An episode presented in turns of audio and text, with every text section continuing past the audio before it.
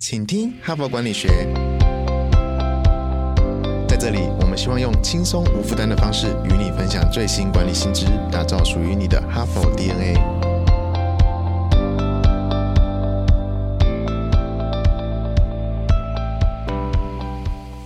Hello，各位听众朋友，大家好，欢迎回到我们的节目，我是这个礼拜的代班主持人 HBR 资深文稿编辑，我是敦化。我们这一个礼拜的主题叫做“五代同堂管理学”，讨论的内容呢，就是在同一个职场里面，不同世代的阶层要如何保持良好的沟通与合作，发挥五代同堂的最大效益。那在昨天的节目里面呢，我们着重关注了职场中人数最多的三个中间世代，分别是婴儿潮世代、X 世代跟 Y 世代。那透过昨天文章的分享呢，我们认识到这些不同的世代呈现出了各自的社会特性，还有在世代之间在交流的时候，可以透过哪一些的注意事项，让彼此的交流更加的通畅，让合作更加的顺利。那如果还没有听前几集的观众朋友呢？记得要回去听哦。那今天我们要继续介绍我们今天的内容，我们要集中介绍职场中最年轻的一批生力军，也就是出生于一九九七年到二零一二年，现在大概是十到二十五岁的 Z 世代。这一批 Z 世代呢，是整个经济体中十分有潜力的生力军，因为这一批年轻人哦，出生在完全数位化的时代。想想看哦，他们刚出生的时候，可能就已经在滑平板电脑了。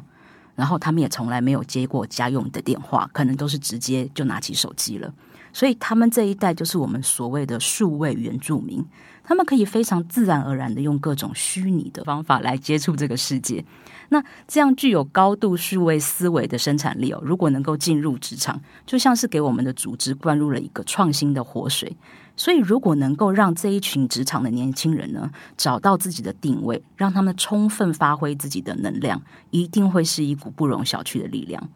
不过，很可惜的是哦，这个 Z 世代的职场新鲜人在刚进入职场的时候，就遭遇了巨大的挑战。为什么？就是如果我们以大学刚毕业就进入职场的这个基准来看的话呢，第一批 Z 世代大概在二零一九年的时候毕业。那二零一九年，我们都知道，就是在二零一九年底的时候，就发生了所谓的新冠疫情。所以这个时代的年轻人呢，他们一踏入社会，就遇到了新冠疫情全球大流行，整个世界都乱套了。加上呢，全球现在经济下行。国际政治非常的动荡，又那个通货膨胀，所以他们没有办法像其他的时代一样，用比较传统的方法去发展自己的职涯。就是大家可以想象一下哦，其实，在他们面前出现的，并不是我们想象的一条平坦的道路，更像是漂浮在水面上的一些浮板。任何一个浮板，任何踏出去的一步，都充满不确定。你根本就不知道，搞不好哪一脚你就踩到水里面去了。那这种恐慌哦，其实有一个实验中心就做了一个研究，在美国有一个研究中心叫做智人实验室，他们对遍布三十四个国家，大概四万八千名十八岁到二十四岁的年轻人做了一个心理健康的调查，结果非常不乐观。调查显示呢，大部分的年轻人都有严重的心理健康问题，他们感觉每天都过得很焦虑。看不到希望，不晓得自己的未来要怎么办。所以，我们今天要分享的文章呢，就是针对这个问题给出一个回应。这一篇的文章叫做《救救你的 Z 世代员工》，作者是一位知名的职涯专家，他叫做亚当史麦利波斯瓦斯基。啊，注意哦，他的中间名史麦利其实就是微笑那个 Smiley，很有趣的名字哦。那这个 Smiley 呢，不但是国际知名的励志演说家哦，他在财新五百大公司、TED 还有各个大学和研究所都举办过演讲，鼓励人们要如何找到有意义的工作。那他在台湾呢，有一本书，台湾也有翻译哦，叫做《青年危机》。二十五岁以前一定要知道的十三件事情，人生才不会悲剧。有兴趣的朋友可以去找这一本书来看。好，那我们回到这一篇文章哦。Smiley 在文章里面给我们提出了一个警告哦。他说，年轻的一代的社会自我正在瓦解。什么叫做社会自我？就是指哦，一个人他对于自己所担任的各种社会角色的理解，他有怎么样的认知，包括我有怎么样的人际关系。我有什么样的身份地位？我有什么样的社会技能，以及外界怎么评价我。好，我举一个例子哦，就以我本人来说哦，我的社会自我是什么呢？我是一个文字编辑，我在这个行业做了十年，我认识许多出版社或是新闻媒体圈的朋友，我擅长文字工作。我也知道，我生产出来的这一些文字内容，可以给读者或者听众带来什么样的价值？那大家听我的描述就知道，我对于我自己的社会自我有非常清晰的认识。但是，大多数的 Z 世代工作者，他们的社会自我正在瓦解，甚至他们根本就无法形成社会自我。他们找不到自己的社会定位，他们不晓得自己可以做什么，他们也不晓得自己可以给自己带来什么价值，或是给别人、给社会带来什么价值，就像是在这个大社会里面迷路了一样。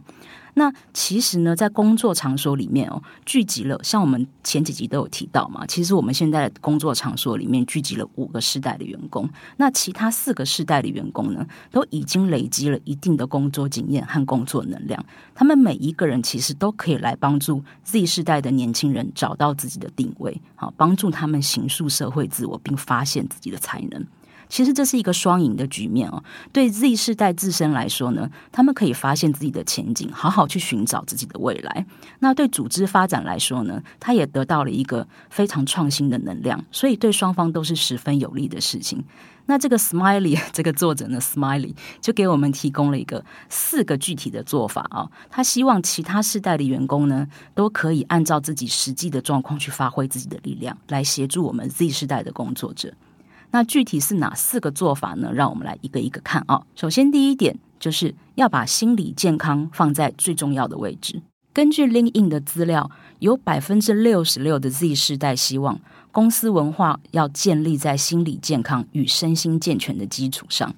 有一位心理医师哦，他叫艾米丽安哈特，他创办了一个线上的心理健康健身房，很有意思哦。心理健康健身房，他就提出一个呼吁哦，公司的领导人必须要以身作则。如果领导人自己都不重视心理的健康，不去推行相关的公司福利或是公司政策，那有谁会去做呢？哦，我们打一个比方，比方说哦，公司可以定期安排心理咨询师。这就是员工福利的一部分嘛。有一些公司会安排，比方说像我们公司，就会定期安排呃一些专业的医疗人员哦来为员工提供健康方面的咨询。那其实公司也可以安排心理咨询师，让员工有去倾诉的管道。除此之外哦，你也可以安排一些相关的情绪管理课程，去增强员工的心理健康品质。最重要的是，你要让每一个员工明白，大家不要隐藏自己内心的脆弱。不要因为觉得啊，我承受不住了啊，我压力很大，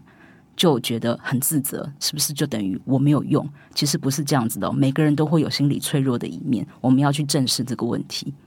还有很重要的一点哦，就是过劳的问题。其实这个问题哦，不只是 Z 时代，任何一个年龄阶段的人哦，都要注意过劳带来的危害。那领导人呢，其实是可以主动去设计一些政策来杜绝过劳的情况哦，比方呢。可以规定每一个月或每一个星期有一天叫做无会议日。所谓的无会议日就是不开会，除了特别重要的会议哦，所有的会议都不可以在这一天安排，让员工在这一天呢可以很专注在工作上面。或是你也可以明确的表示，或是鼓励这样的行为，就是如果在下班的时间有同事没有办法及时回复讯息或是 email 的话。这个员工不会遭到处分，也不会影响他的考绩，诸如此类的一些政策，我需要领导人自己以身作则出来做推广。那除此之外呢，公司也可以考虑有在某种程度上开放弹性的工作时间，比方说给予两个小时的弹性上下班，让住的比较远的员工啊可以去避开交通的尖峰时间，或是每一个礼拜五呢，或是隔周的礼拜五呢，就开放远距工作。诸如此类的一些措施哦，让员工能够好好的充电，维持一个能量。其实有时候反而绩效是会变好的哦。好，那我们来看第二点。第二点就是利用到职培训为 Z 世代的员工建立心理安全感。我们都知道，员工的到职培训是一个很好的机会哦，可以让你去跟新的员工展示我们公司有怎么样的文化。有一个调查就显示哦，如果有一个人呢，他的到职体验很棒。那他就会有超过百分之八十的几率会继续维持这个对组织的好感，也会更快了解自己的工作是什么，非常快的建立自己的责任感，还有对公司的归属感。那对很多 Z 世代的工作者来说呢，他们可能正在接触人生的第一份正式的工作，也是第一次接触到道职培训。所以，这个道职培训对他们来说，就是他们踏入社会的一个桥梁，非常的重要。那所谓的道职训练哦，不是指哦，我们拿出员工手册哦，总共有什么三十页哦，然后什么第几页到第几页是讲放假制度，不是这个意思哦。其实最重要的是，你要利用道职的训练，去带领新进的同事融入这个环境，帮助他们在最短的时间里面跟组织产生连接感。那如果你是协助 Z 世代的员工进行道职培训的人，需要特别注意一点哦，就是你一定要给他们一个可以迅速得到资源的环境或是管道。你要让他们知道，如果今天我在新工作上遇到什么困难，我可以向谁求助。或是我可以怎么去求助？尤其是哦，现在有很多公司都在进行远距工作嘛，员工之间没有办法直接面对面去沟通。新进的员工如果在工作上遇到困难，他们就不晓得要找谁，很容易因为这样就产生无助的感觉跟不安全感。如果年轻的员工哦，他的孤独感越高，他们的社会自我就会越弱化。而道职训练是一个非常重要的环节，可以建构 Z 时代跟组织之间的连接感，加强他们对工作的安全感。OK，好，我们来看第三点。第三点就是用教练指导的方式来协助年轻的人才。根据二零二一年员工幸福感报告这份报告的数据指出呢，拥有学习与成长的机会是员工判定一个工作环境好不好的首要因素。那如果一个人想要在职涯上得到学习跟发展的机会，最直接的方法呢，就是工作中有一个人可以直接给予指导。那这个人呢，可能就像是一个教练或是导师一样的存在，去带领新的员工开发个人的专业能力，或是抓住晋升的机会。那这种所谓的导师哦，不是真的一定要说很正式的那一种，其实可以就是手把手带着年轻员工了解工作内容的那个资深的同事。也可以就是直属主管，重点在于哦，你要在这个年轻的员工需要支持的时候，给予他们应该有的协助。那除了透过公司内部的资深员工去帮助 Z 世代以外呢，其实 Z 世代的年轻人之间，他们也可以相互扶持。比方说，诶 a 跟 B 两个人都是差不多时间进入这个公司的，那他们可能会面临相似的挑战或是心理困境。他们其实可以相互交换资讯，或是说一起进行一些检讨啊，彼此相互的帮忙，成为彼此职场上的好朋友。那其他的资深同事或是直属主管呢，也可以主动去促进这样的关系哦，帮助他们成立自己的一个扶持网，这也是非常重要的事情。好，我们来看第四点。第四点是把荧幕时间替换成。人与人之间的连接时间，因为 Z 世代呢已经进入职场，就遇到疫情了，所以有一些 Z 世代的员工可能从来都没有进过办公室，他们工作的第一天就是在 Teams 或是 Line 上面跟大家打招呼。那 Z 世代其实本来就是数位原生世代嘛，所以他们花在荧幕上的时间本来就是比其他世代的人都还要更多，但是进入职场之后，他们也还是在面对荧幕。不过，根据调查哦，其实有多达百分之七十七的 Z 世代的员工，对于这种远距工作的形式，其实他们觉得很自在，没有什么觉得不 OK 的地方。但其实哦，他们错过了很多跟公司的同事面对面交流的机会。那这个面对面的接触，其实会产生很多的人际效应。那这一些人际效应，不是透过通讯软体就可以去解决的。呃，我们今天做一个比喻哦，假设有一个新同事，可能在工作上遇到一些问题。比如说，我该怎么跟我的主管相处？这个问题你很难真的去找一个人问，你也问不出口。但是如果今天你是实际在办公室里面的话，你不用问任何人，你只要去观察其他的同事跟这个主管，他们有什么样的互动，他们怎么讲话，你就可以知道这个答案了。你根本不用去问。但是这样的一个过程是没有办法透过线上、透过聊天软体或透过通讯软体去达到的。那诸如此类，还有很多其他的部分，比方说，你很难去体验到真正的公司文化。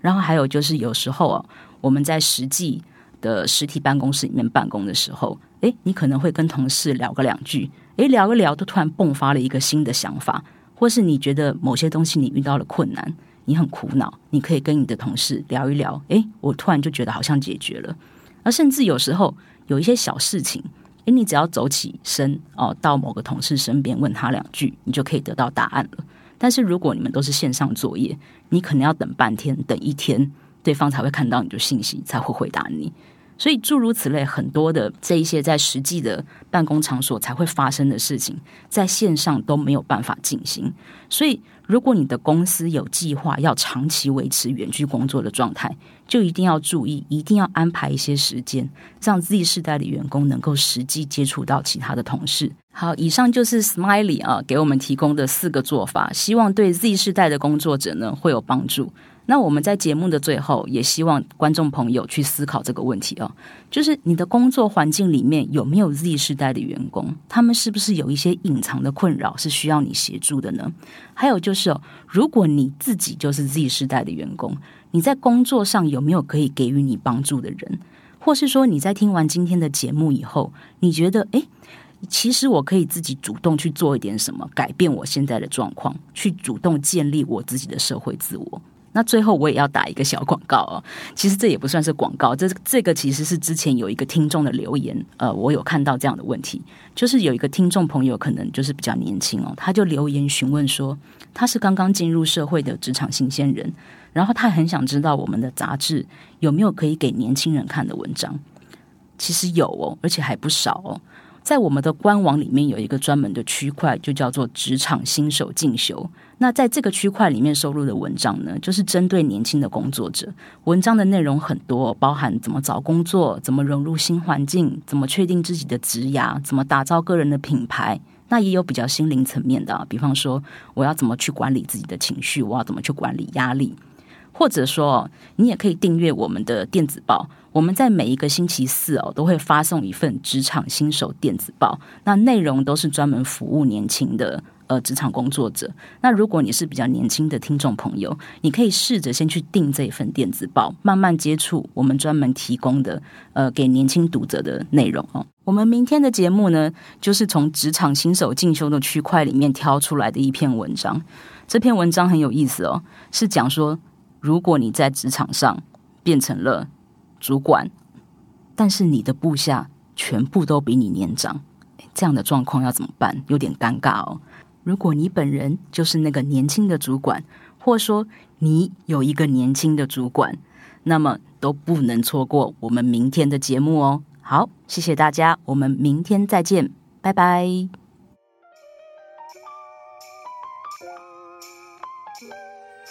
从团队到个人，管理的大小事都是 HBR 的事。现在就上 triple w 打 HBR Taiwan com 订阅数位版，首月只要六十元，让你无限畅读所有文章，向国际大师学习。现在就开始。